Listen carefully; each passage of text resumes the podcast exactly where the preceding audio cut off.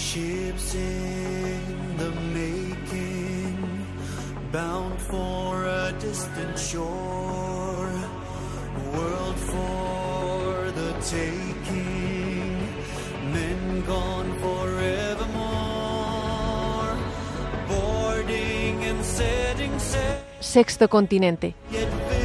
Dirigido por el obispo de Orihuela Alicante, Monseñor José Ignacio Munilla.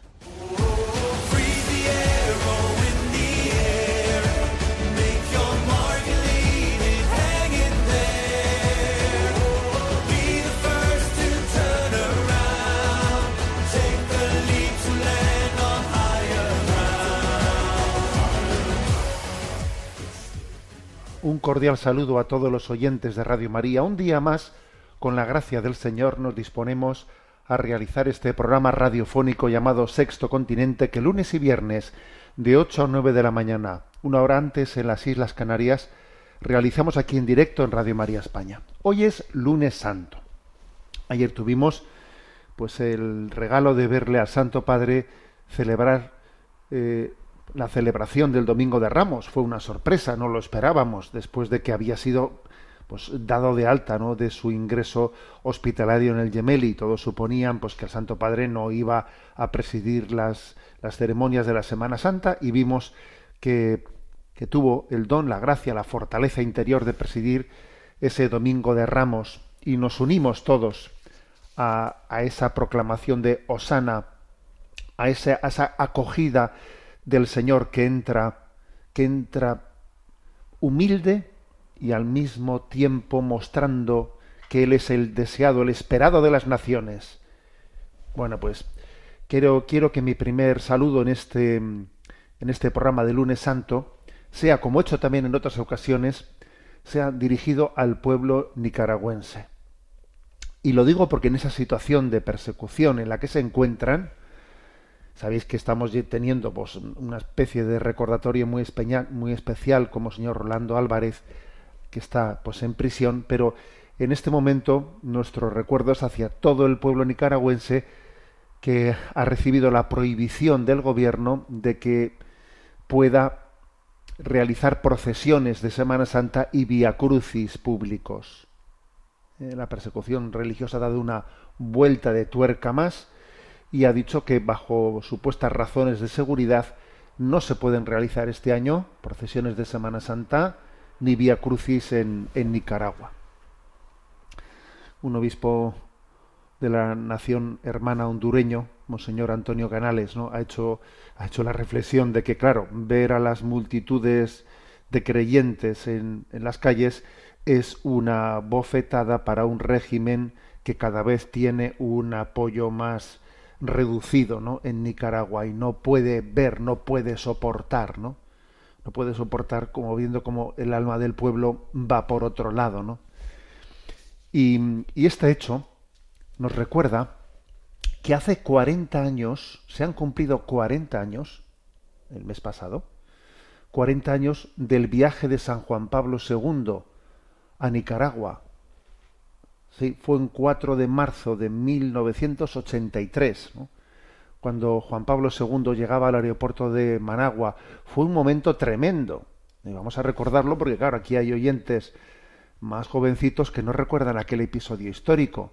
Pero es que entonces el régimen sandinista, pues, intentó eh, verdaderamente pues boicotear ¿no? aquella Eucaristía, fue un, fue un, intento de reventarla. Allí, mientras que San Juan Pablo II hablaba y predicaba, pues había continuos gritos, ¿no? Gritos que, de los militantes sandinistas que coreaban entre cristianismo y revolución no hay contradicción, poder popular, el pueblo unido jamás será vencido, iglesia popular, iglesia popular, ¿no? Y también se produjo aquel, aquel episodio en el que Juan Pablo II llamó la atención en el aeropuerto a uno de los ministros de, del gobierno de Ortega. Fijaros, eh, que estamos hablando de, de, Ortega, que 40 años, con, 40 años después, ahí continúa, continúa, ¿no?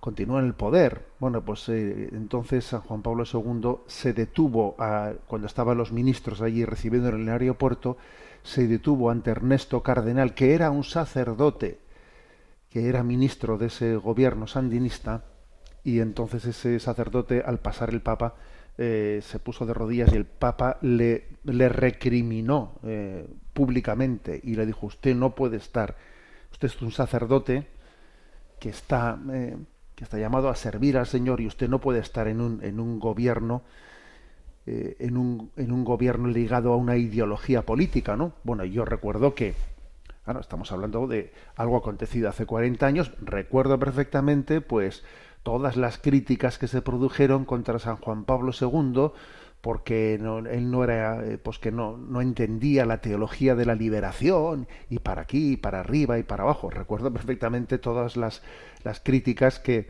en muchos ambientes nuestros eclesiales que internamente se dirigieron contra San Juan Pablo II, ¿no? Por haber hecho este gesto de, de reprimenda pública contra Ernesto Cardenal. Eh, ojo, ¿no? Y, y venga que la teología de la liberación por aquí, y venga que la teología de la liberación por allá, ¿no? Aquello fue hace 40 años, ¿no? Y fíjate tú por dónde, dónde estamos ahora, ¿no? El tiempo cómo acaba dando la razón pues a los, a, los profetas del Señor, como fue San Juan Pablo II, diciendo, porque él era, él era conocedor de lo que era el marxismo. A Juan Pablo II nadie le podía engañar sobre el marxismo, por mucho que intentase de, eh, pues disfrazarlo de teologías de la liberación. No le podían engañar, conocía bien eh, lo que era el marxismo y como el marxismo está de alguna manera inherentemente pues está es contrario es enemigo de la libertad religiosa de los pueblos. Bueno, después ¿no? de, de, de, ese, de ese inicio de la dictadura sandinista, en, en 1990, pues entonces Ortega convocó, permitió elecciones libres, creyendo que las iba a ganar, por cierto, ¿no? contra el consejo de su admirado Fidel Castro, que Fidel Castro le dijo, no convoques elecciones, no convoques elecciones. Pero claro, pues Ortega quería decir ante, ante la opinión pública, pues que él, que él era demócrata, ¿no? Claro, convocó las elecciones y las perdió, ¿eh? y las perdió.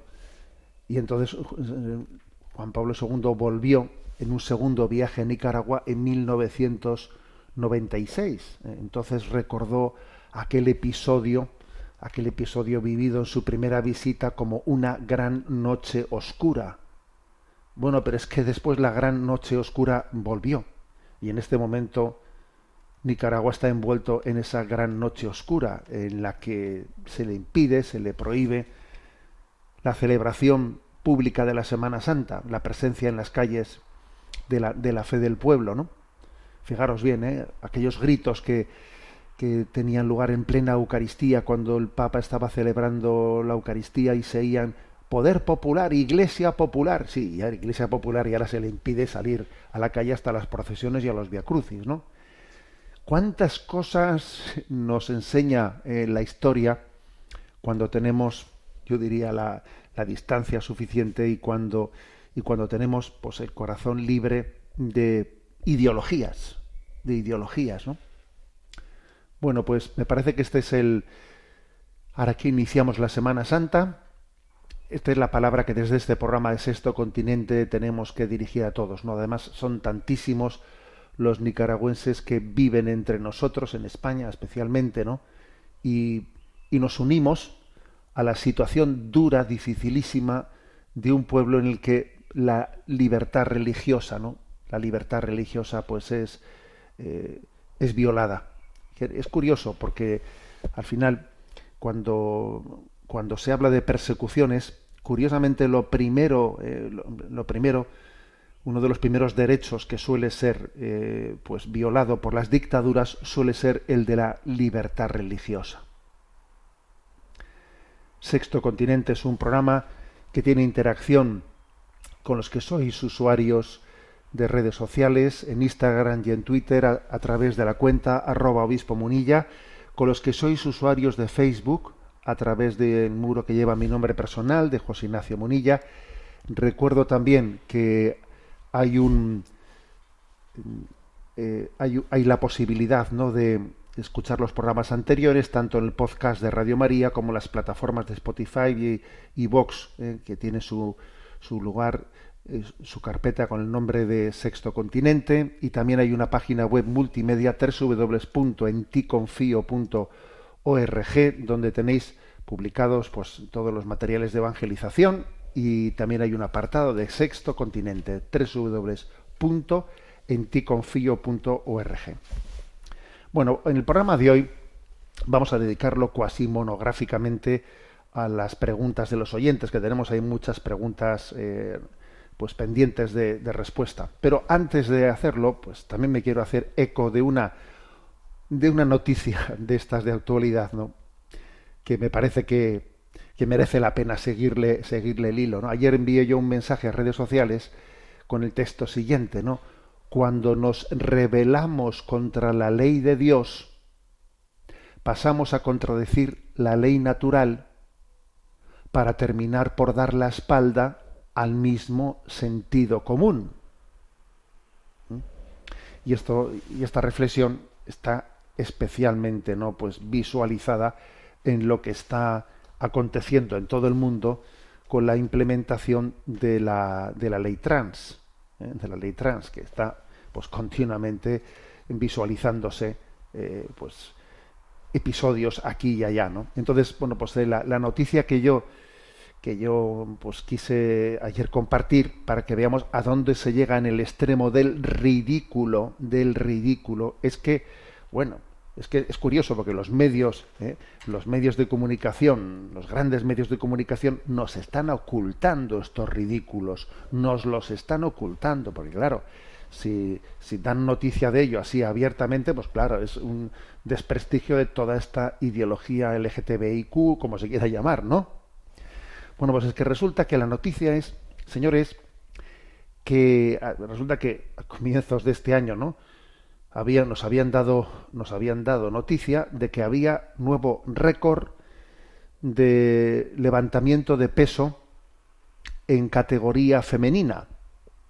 Teníamos un, un récord, ¿no? Y el récord era que de repente, pues había, se había llegado a que en categoría femenina había un nuevo récord con 125 kilogramos a cargo de Anne Andrés, que era una, pues, un transexual. Transexual que se había dicho que era mujer y entonces pues, batió el récord, eh, el récord de alterofilia, pues con un, eh, con un peso de 125 kilogramos. ¿no? Entonces esto, eso supuso ¿no? pues, el, el cabreo, ¿no? con perdón de la expresión, el cabreo de un entrenador de un entrenador de, del equipo nacional de Canadá que se llama Avi Silver, Silverberg. Bueno, y este hombre se, indignó ante, este, ante esta patochada. Y entonces, ¿qué es lo que hizo? Bueno, pues él, que era entrenador, fue al siguiente concurso, se declaró mujer, allí fue, fue al registro, se cambió de sexo, se declaró mujer y entonces dijo, pues aquí yo voy a, voy a participar también como mujer. Por cierto, es un hombre barbudo, es un hombre barbudo y, que, vamos, su aspecto es inequívoco, pero él dijo, yo soy mujer. Legalmente hizo el cambio y participó, ¿no? Y entonces el 25 de febrero, pues cogió y volvió a batir el récord, solo que mm, en este caso, pues el hombre, pues ni más ni menos, batió el récord con 167 kilos. O sea, de, alguna manera, eh, se subieron 40 kilos más, se batió el récord. Si, si el anterior había sido de 125 kilogramos, que era cargo un transexual, pues él ahora que se supone, Carlos se estaba riendo, obviamente se estaba riendo, ¿no? De, de esto. Bueno, yo también soy transexual y aquí batió el récord y llegó a 167 kilogramos. 40 kilos más de golpe, ¿no? Fíjate tú. Entonces, claro, pues es que eh, presos de su propia ridiculez, pues es que resulta que entonces nadie eh, y esto cómo se le esto bueno, cómo se rebate? Bueno, pues cómo se rebate, pues que es que hay lo que hay, hay lo que hay, ¿no? Es verdad que el ante, Anne Andrés, el anterior transexual, ¿no? que tenía el récord mundial, ahora en redes sociales pues mm, acusa al Silverberg de, de, cobarde e intolerante, de tener intención maliciosa, de tener odio a personas transgénero. Oiga, perdone, él lo que ha hecho ha sido demostrar cómo esa ley es ridícula. ¿eh? Ridícula. ¿eh? Entonces, pues me parecía a mí que el mensaje enviado ayer, que envié a redes sociales, pues era, era el siguiente, ¿no? Cuando nos rebelamos contra la ley de Dios, pasamos a contradecir la ley natural para terminar por dar la espalda al mismo sentido común. Es lo que hay, ¿no? Y creo que merece la pena, merece la pena que veamos, ¿no? Que veamos a, dónde nos está llevando esto, como también el hecho de que en Asturias, en Asturias, pues resulta que de repente ha habido pues cuatro o cinco ¿no? peticiones, no estoy muy seguro, tengo que seguir la noticia con más detalle y ya, ya, ya, lo hablaremos en próximos programas, pero también en Asturias está la noticia de que hay cuatro, eh, cuatro hombres que ahora dicen ser mujeres y que dentro del sistema penitenciario piden cambiar a la zona a la zona de mujeres. Tú fíjate, pues tú fíjate lo que estamos hablando, ¿no? Que dentro del sistema penitenciario cojan cuatro o cinco presos y digo, yo soy mujer, que me cambien a, a la zona de las mujeres. Bueno, pues eso también ha ocurrido. ¿eh? Y esto es lo que hay dentro de la implementación de esta locura, de esta locura de la llamada ley trans o de esta ideología que se está expandiendo como si fuese, bueno, pues como si fuese el futuro de la humanidad, ¿no? Bien, como os decía al comienzo del programa, Vamos hoy a dedicarlo de una manera especial a, la atención de las preguntas que, habéis hecho llegar al correo sextocontinente arroba radiomaria.es. Sextocontinente arroba radiomaria.es es el correo habilitado ¿no? para vuestras preguntas. Bueno, eh, quiero mm, daros las gracias por vuestra paciencia, pedir también disculpas porque bueno, pues yo ese correo lo atiendo un poco como puedo, me explico, como puedo, y, sé que debería de, de, de, poder contestar a todas las cuestiones que ahí llegan, eh, comentarios, bueno, de todas cosas, ¿no?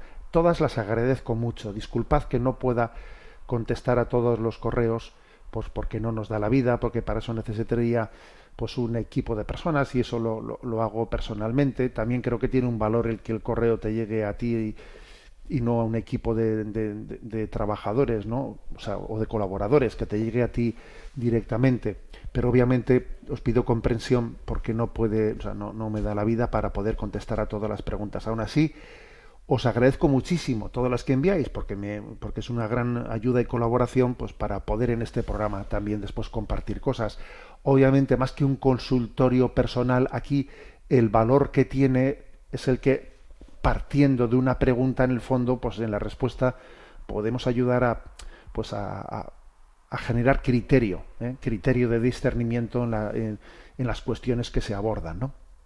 Por eso a Mónica, a Mónica que le tenemos eh, pues en la emisora, le vamos a pedir que nos vaya compartiendo las preguntas seleccionadas. Buenos días, Mónica. Muy buenos días, monseñor. Comenzamos, gracias. Comenzamos con Roberto de Pamplona Escuché su comentario sobre la guerra de Ucrania y me llamó la atención su afirmación de que Ucrania está siendo utilizada como un mero escalón dentro de la guerra de desgaste entre Rusia y Estados Unidos. Mi pregunta es la siguiente. ¿Cuáles piensa usted que deberían ser los términos en los que se moviese una negociación justa para conseguir la paz desde la perspectiva de la doctrina social? Vamos a ver, pues es, cierto, yo me reafirmo, ¿eh? me reafirmo en que, estamos viendo pues un, episodio en el que se escenifica ¿no? un, un, enfrentamiento entre Rusia y Estados Unidos. Y anteriormente tuvo lugar en Medio Oriente, y Siria, Afganistán, etcétera, fueron los países eh, en los que eh, estaban siendo utilizados como lugar del enfrentamiento entre ellos y ahora pues hemos cambiado estratégicamente de, lugar ¿eh? pero en el fondo sigue sigue ese pulso ese pulso pendiente no bueno la pregunta de Roberto es cuál es mm, desde el punto de vista de la doctrina social cuáles son los términos en los que debería de moverse una negociación justa bueno pues la verdad es que la propuesta que hace China creo que es creo, creo que es justa la de decir, bueno, tenemos que plantear ¿no? una negociación en la que por una parte se respete la integridad territorial de Ucrania y por otra parte haya garantías de seguridad para Rusia. ¿Mm? Garantías de seguridad para Rusia, porque claro, eh, Rusia también, acordémonos que aquí comenzó este lío, pues eh, en buena medida también con la con un cambio, ¿no? Un cambio de, de, gobierno dentro de Ucrania, pues hubo un derrocamiento, un cambio de gobierno en el que había un, un gobierno pro-ruso o pro occidental. Entonces, claro, dependiendo de si el gobierno es prorruso o es pro-occidental, entonces estamos eh, con el bajo el ámbito de la OTAN o estamos bajo el ámbito eh, pues de, de, Rusia.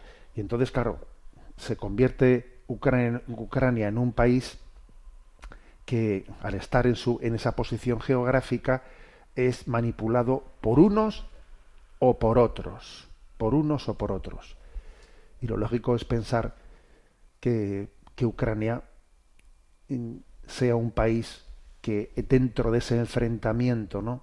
entre pues entre, entre dos bandos sea un país neutral sería lo, lo adecuado sería sería lo, lo, lo, prudente no que hubiese que hubiese ese, esa, esa conciencia de, que lo más prudente es, es la neutralidad ¿eh? No olvidemos también, por otra parte, que aquel episodio de la guerra de los de la guerra de la crisis de los misiles, ¿eh? que cuando, cuando la Unión Soviética pretendió instalar misiles eh, en Cuba eh, cerca de la frontera estadounidense apuntando a Estados Unidos, claro, eso, eso Estados Unidos no lo admitió de ninguna de las maneras, diciendo yo no voy a permitir que en mi frontera aquí haya unas bases militares apuntándome. Bueno, pues no es por nada, pero también nosotros tenemos correlativamente que no lo que pides a los demás, dáselo también a los demás, porque porque eh, el principio el principio es el mismo, es el mismo, o sea que yo creo que es sería justo sería justo el, una negociación entre integridad territorial, o sea, en la que se, se asuma ¿no? el respeto el respeto de la integridad territorial de un país y por otra parte se asuma es que el, el que existan garantías de seguridad para el otro, lo cual supone pues el tener que eh, el, el, estar eh, fuera de un ámbito de enfrentamiento, ¿no? de enfrentamiento entre dos entre dos bloques. Todo esto, por supuesto, que podrá ser que podrá ser matizado, etcétera, etcétera, pero pero creo que son los, los parámetros básicos dentro de los cuales no puede debe de producirse esa eh, esa reflexión ¿no? o, ese, esa negociación. El caso es que, mm, sin duda alguna, eh, nosotros estamos bajo unos medios de comunicación que están en un bando, eh, que están en un bando y tenemos que tener espíritu crítico. Tenemos que tener espíritu crítico porque lo que nos cuentan, obviamente, está. ¿eh? También ocurre lo mismo en Rusia, por supuesto, ¿eh? que en Rusia han sido también, eh, pues de una manera, si queréis incluso más descarada, más descarada, censurados, cerrados medios de medios de comunicación para que quienes viven allí no se enteren de las cosas, pero entre nosotros, que si queréis de una manera más más con guante blanco, aunque tampoco tan, con tanto guante blanco, ¿eh? porque también ha habido algunos medios de comunicación de titularidad rusa que han sido cerrados explícitamente entre nosotros, con lo cual eh, allí donde existe ¿eh? donde existe una, una guerra, lo primero que la primera víctima siempre es la verdad. O sea, quiero, quiero decir con esto que tenemos que tener, ¿eh? que tenemos que tener, pues un, para poder eh, tener un juicio de discernimiento, pues la distancia de saber que claro que las cosas que nos cuentan, pues son siempre eh, pues, interesadas, interesadas. Con esto, tampoco yo estoy con esto dando una perspectiva de la equidistancia. No, equidistancia no, porque desde el primer momento creo que la Iglesia Católica ha dicho, y en este programa lo hemos, lo hemos reiterado, que existe una gravísima responsabilidad por parte de Rusia por haber invadido, eh, por haber tomado la iniciativa de esa invasión, que es una, una respuesta eh, absolutamente eh, desproporcionada, desproporcionada a pues, al conflicto que existía por el hecho de que Ucrania pretendiese occidentalizarse, ¿no? Claro, la respuesta de una invasión con todo lo que conlleva una guerra con decenas, cientos de miles de muertos es una es una barbaridad y claro, y va, y va a caer la responsabilidad, ¿no?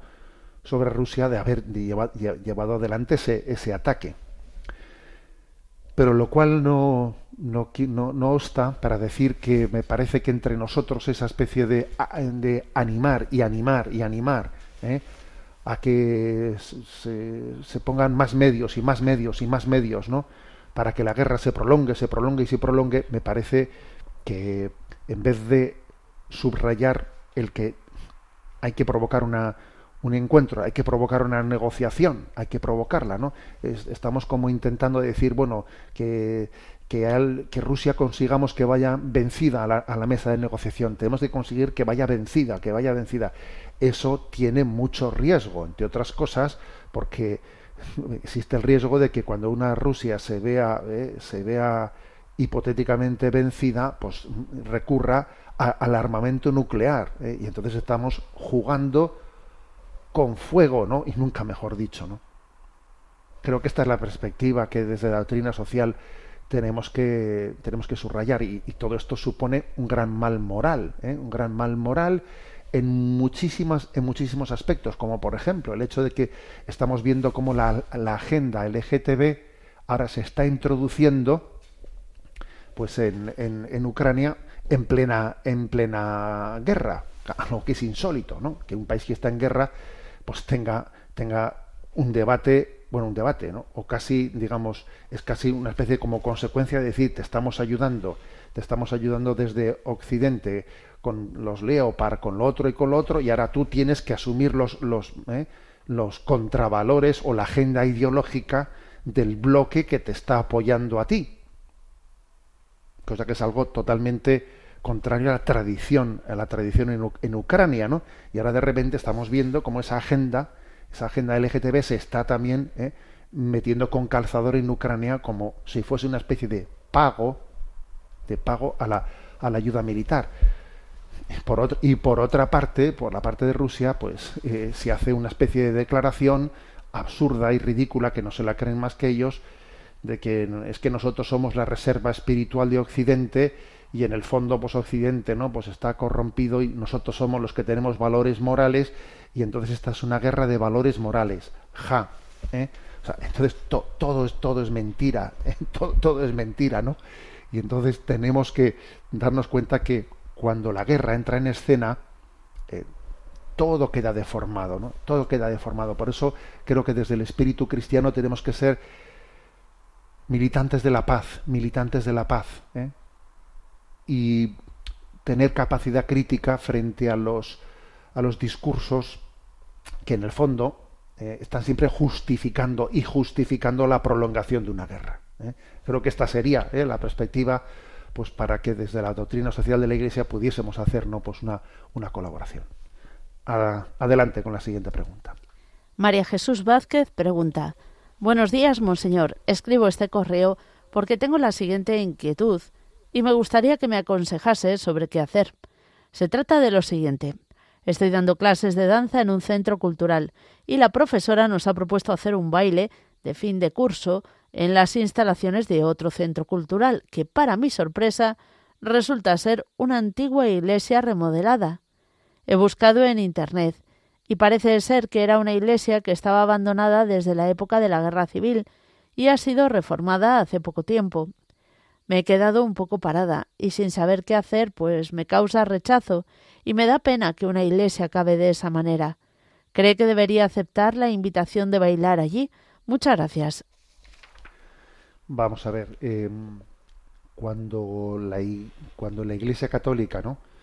Pues eh, por motivos que pueden ser muy diversos, pues mm, de alguna manera, pues mm, deja o, o, vende vende porque entiende que no puede utilizarlo porque no tiene capacidad por lo que fuere no tiene medios económicos o lo que fuere no no puede seguir manteniendo un templo y decide desacralizarlo ¿eh? desacralizarlo y venderlo para otros posibles usos lo primero que se hace es desacralizar pero además de desacralizar también se suele llegar a un acuerdo en el que eh, se, se diga que hay un compromiso por parte de los compradores de que su utilización no sea con fines sórdidos, se suele decir. La, claro, el término sórdidos es un término que, que necesita cierta concreción, ¿eh? cierta concreción. Pero claro, eh, pues por ejemplo, pues, eh, pues no sería no, no, no sería mm, asumible el que una iglesia, por mucho que haya sido desacralizada, pase a ser una discoteca, por ejemplo, ¿no? Pues, por poner un ejemplo. Ahora, pues podría pasar a ser pues un salón cultural, pero claro, a ver también qué actos culturales son los que se, se van a celebrar ahí, ¿no? Puede ser también un lugar en el que haya, pues, especialmente conciertos, es que el, que haya puede es compatible con que haya también representaciones de danza, de danza. Hombre, también hay danzas y danzas, ¿no? Pero yo entiendo que quien nos hace esta pregunta, María Jesús, solamente ya por la delicadeza de la, de la, delicadeza de hacer esta pregunta, el tipo de danzas que haga ella, pues no serán sórdidas. ¿eh? Entiendo, María Jesús, que en el grupo de danzas en el que tú en el que tú colabores serán danzas, pues yo creo que también que, que, que lejos de ser sórdidas, etcétera, pues eh, sean una expresión cultural pues positiva y adecuada para, para, para también expresar la cultura de los pueblos, ¿no?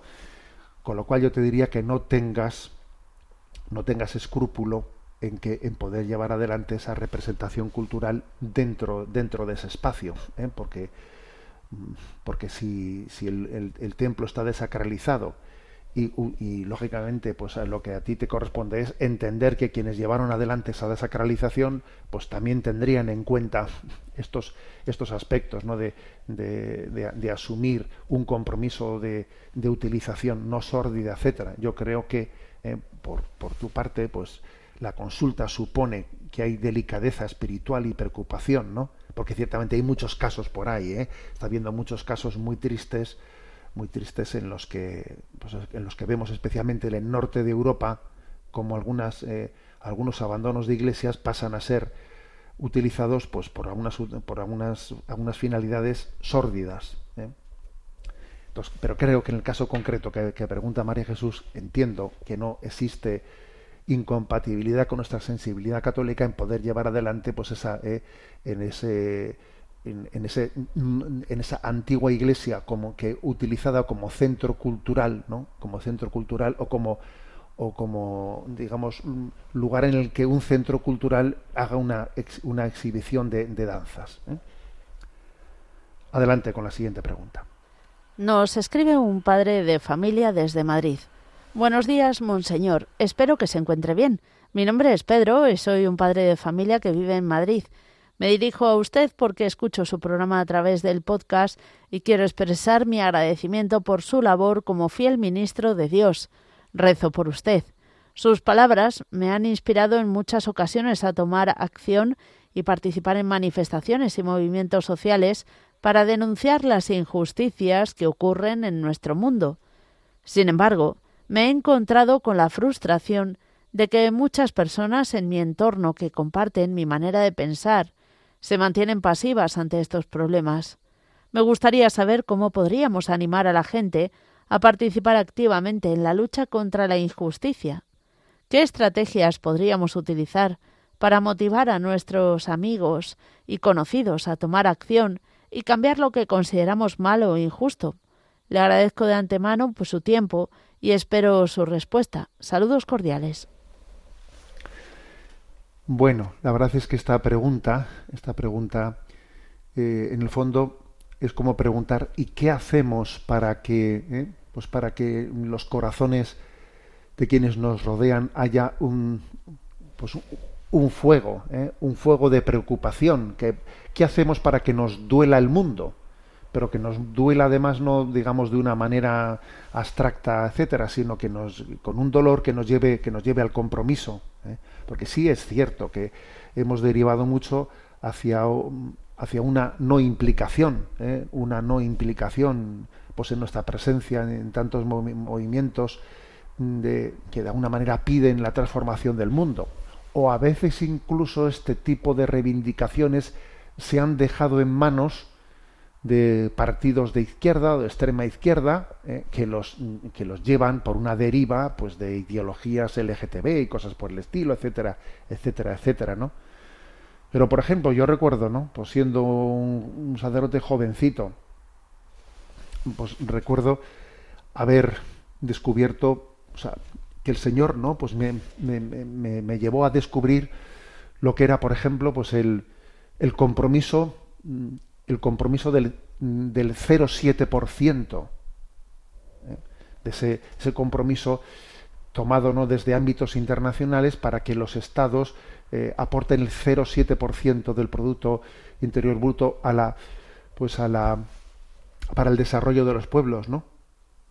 Y, y recuerdo pues haber dicho, bueno, este es, este es obviamente esta es una causa en la que nos debiéramos de implicar desde el punto de vista de la doctrina social. Nos debiéramos de implicar en ello.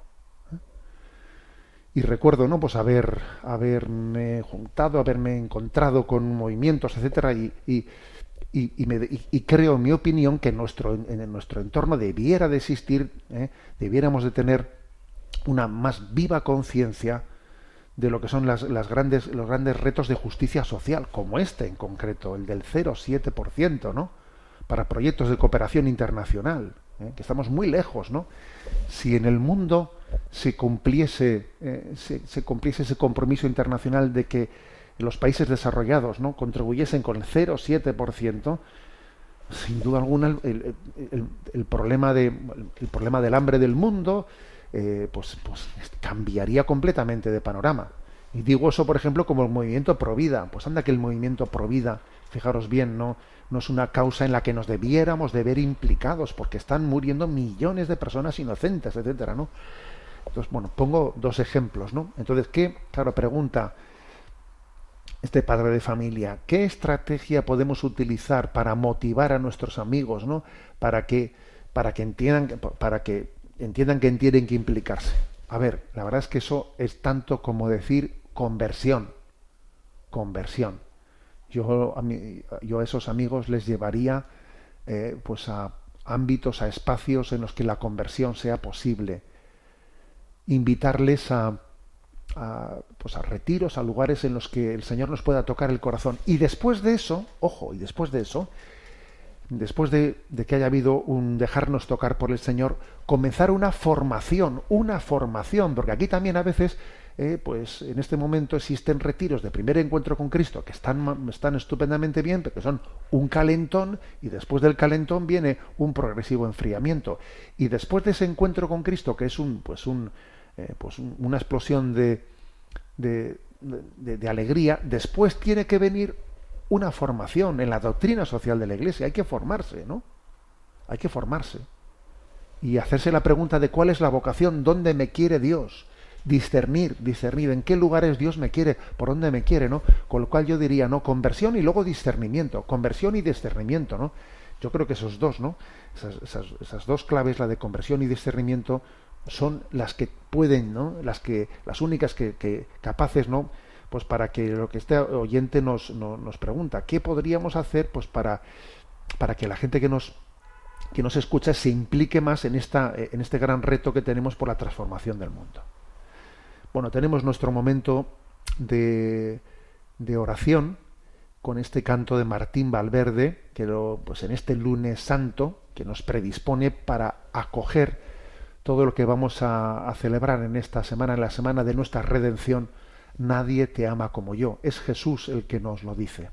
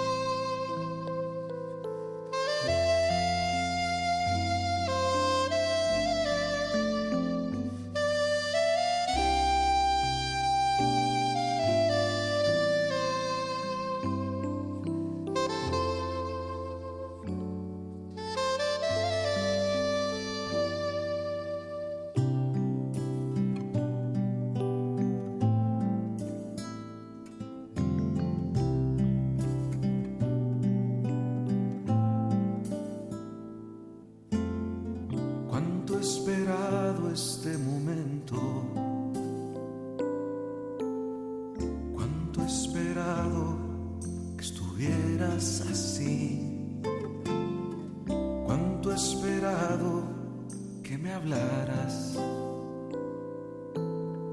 Cuánto he esperado que vinieras a mí. Yo sé bien lo que has vivido. Sé también por qué has llorado. Yo sé bien lo que has sufrido.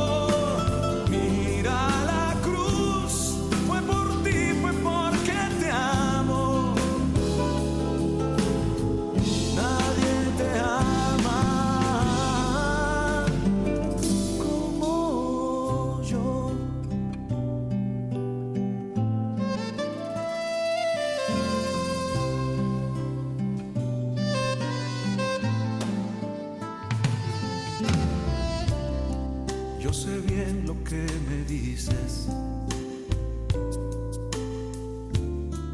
aunque a veces no me hables.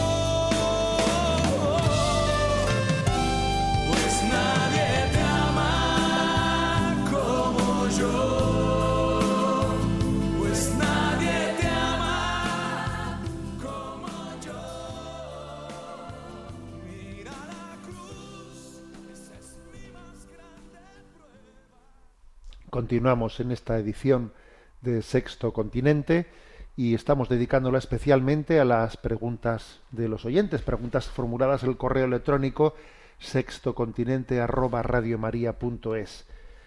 Y a Mónica que está en la emisora le pedimos que continúe presentándonos las preguntas seleccionadas. Salvador Sánchez nos pregunta, buenos días, monseñor. En primer lugar, felicitarle por su programa. Le llevamos siguiendo desde hace un tiempo toda la familia y nos es de gran ayuda. Me gustaría plantearle la siguiente duda que nos ha surgido en la familia. ¿Qué dice el magisterio de la Iglesia en relación a la administración de sacramentos para personas con diversidad funcional? En nuestro caso, nuestro hijo tiene autismo. Es un niño feliz e inocente, pero no habla. Su comunicación es no verbal. ¿Sería posible que asistiera a la catequesis de manera efectiva, de un modo adaptado? ¿Podrá recibir los sacramentos cuando llegue el momento? Nos han llegado noticias de niños que no han podido, por ejemplo, hacer la primera comunión por este motivo, y que depende del criterio del sacerdote de cada parroquia. Nos gustaría que nos pudiera ayudar con este tema. Muchas gracias. Bueno, pues eh, la pregunta que realiza Salvador, claro, cuando él pregunta, dice, ¿qué dice el magisterio de la Iglesia en relación ¿no? a la administración de los sacramentos? Claro, no se refiere al sacramento del bautismo, ¿eh? porque para la eh, recepción del sacramento del bautismo no se necesita el tener conciencia de lo que estás recibiendo, sino que tus padres o tus padrinos pueden, eh, pueden eh, ellos, ¿no? De alguna manera, en tu nombre, pues comprometerse a que ese don que tú has recibido cuando vayas creciendo, pues eh, ellos tengan esa, ese punto de referencia, ¿no? sean el punto de referencia en, el que tu libertad de acogida pues ha quedado también pues unida al compromiso de ellos de quienes te han bautizado de educarte cristianamente. Bien, pero se refiere más bien al resto de los sacramentos, ¿no? Por ejemplo, el sacramento del perdón de los pecados, el sacramento de la Eucaristía, el sacramento de, bueno, ¿qué es lo que dice el magisterio de la Iglesia? Bueno, que para poder recibir esos sacramentos se requiere una mínima capacidad de discreción o de discernimiento. ¿Mm? O sea, que de alguna manera uno tenga una mínima conciencia de que está recibiendo pues eh, a, Jesús, que está recibiendo un don sagrado en la Eucaristía, etcétera, ¿no? Claro, ¿qué ocurre? Pues que esa frontera, esa frontera de dónde está ese discernimiento, esa discreción, no es sencillo establecerla, no es sencillo. Eh, cuando dice aquí que, que, esto suele depender del criterio del sacerdote, bueno, en realidad el criterio del magisterio es un criterio objetivo, ¿no? Que para poder recibir los sacramentos hace falta una, una discreción, una capacidad de, de, percibir en ellos el don sagrado, ¿no?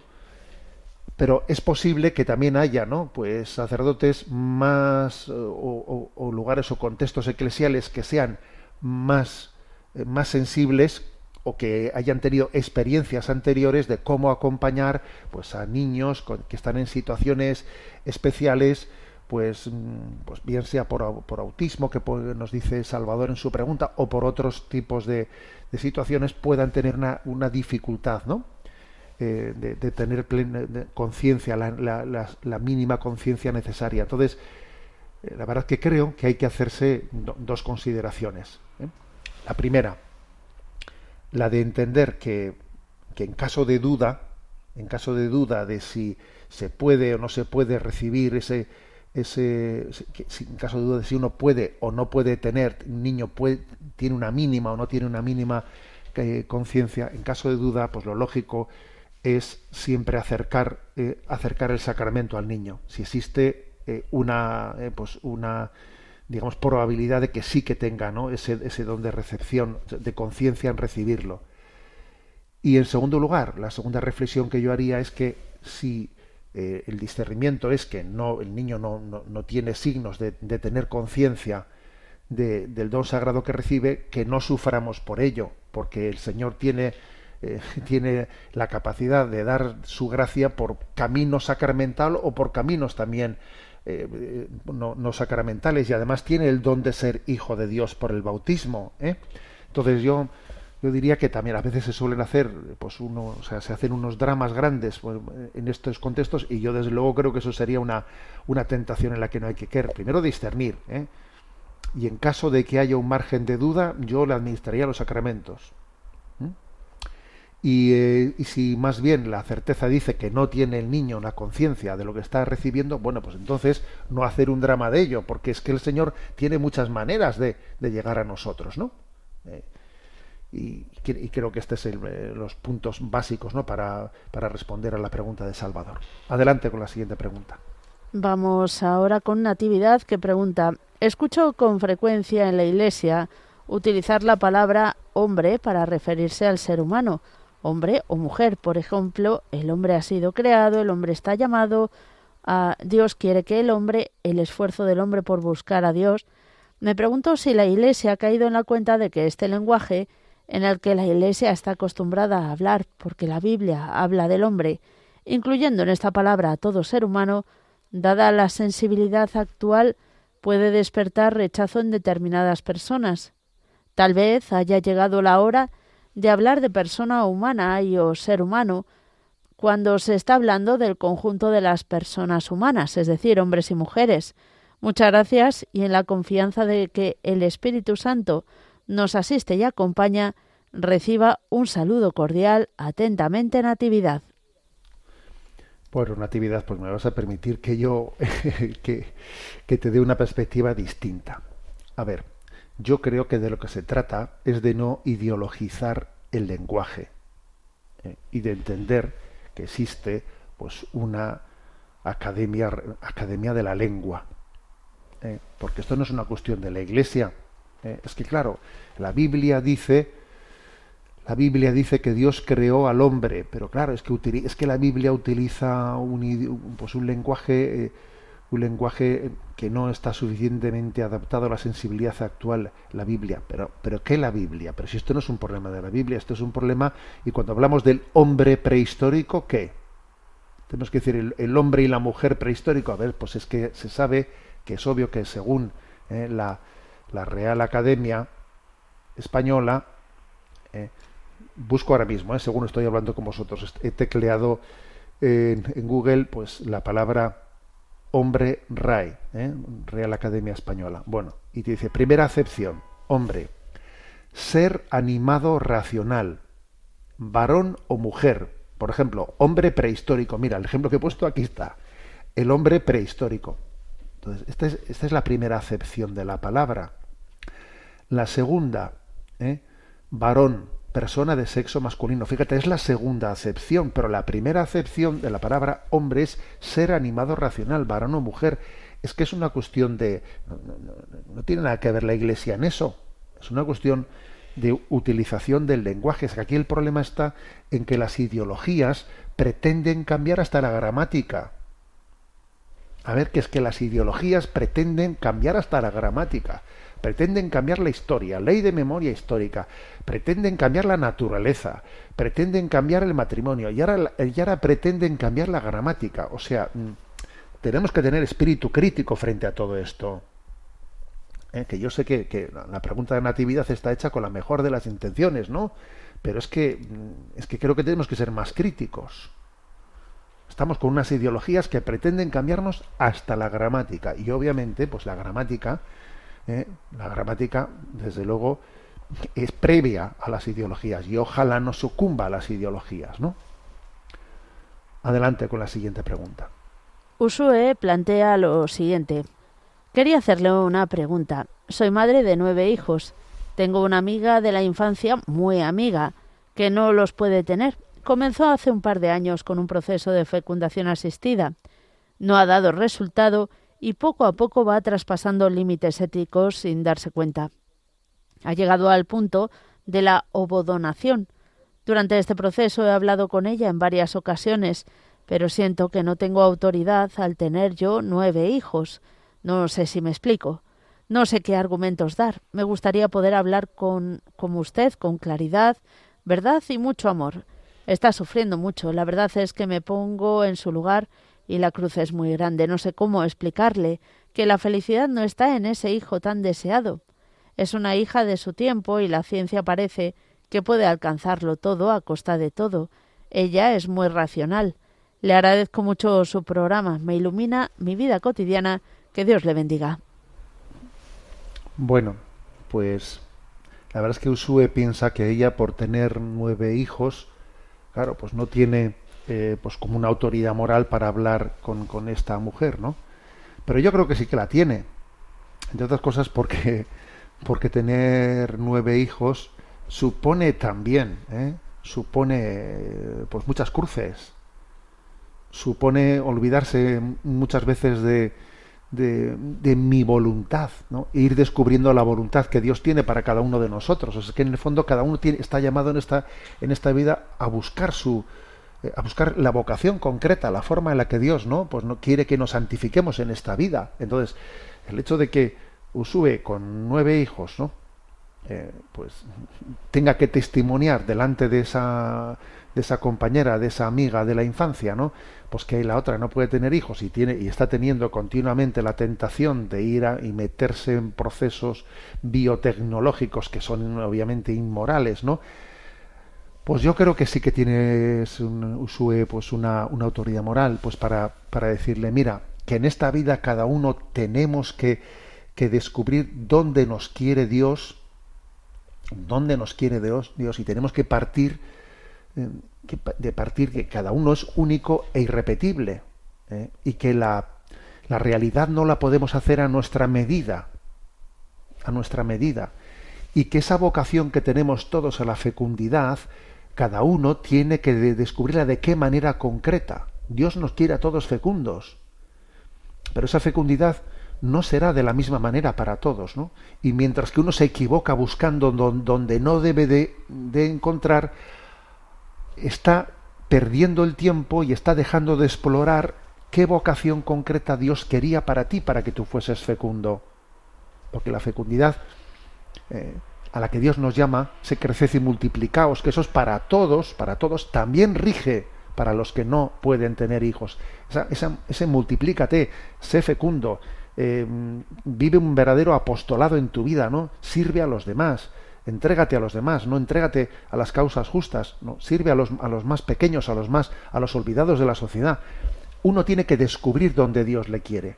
Y mientras que se esté emperrando en que yo tengo que tener un hijo a cualquier precio de, vamos, caiga quien caiga, eso, nadie me lo quita, me estoy equivocando y estoy dejando de, de, buscar, ¿no? Pues la, el designio en el que Dios me quiere, me quiere fecundo, ¿no? Por eso yo creo que Usue, en el fondo, pues a tu, eh, a tu compañera de infancia, yo creo que el máximo testimonio que puedes darle es el decir, a ver, que para poder buscar el camino el camino concreto, la vocación de tu vida, uno tiene que comenzar por aceptar, ¿eh? aceptar los hechos y entender que un hijo, un hijo no es un derecho, no es un derecho. No podemos superar límites éticos, ¿no? Pues para, para poder tener un hijo a cualquier precio. No, voy a, voy a descubrir pues que Dios habrá permitido, ¿no? Pues la, esterilidad la, habrá permitido para que yo sea fecundo de otras maneras. Y tengo que descubrirlo y entregarme a ello. Bueno, tenemos el tiempo cumplido. Os deseo a todos una Semana Santa intensa, vivida, ¿no? Con la conciencia de que los misterios de la redención, pues se van a, van a ser actualizados y le pedimos al Señor, ¿no? Caer en cuenta de que esto lo has hecho por mí, solo por mí, Jesús, ¿no? Y estoy infinitamente agradecido pues a esa, a esa entrega de tu vida por nuestra salvación. ¿eh? Que Dios nos conceda ¿no? el don de vivir con intensidad estos días, estos días santos. La bendición de Dios Todopoderoso, Padre, Hijo y Espíritu Santo, descienda sobre vosotros. Alabado sea Jesucristo.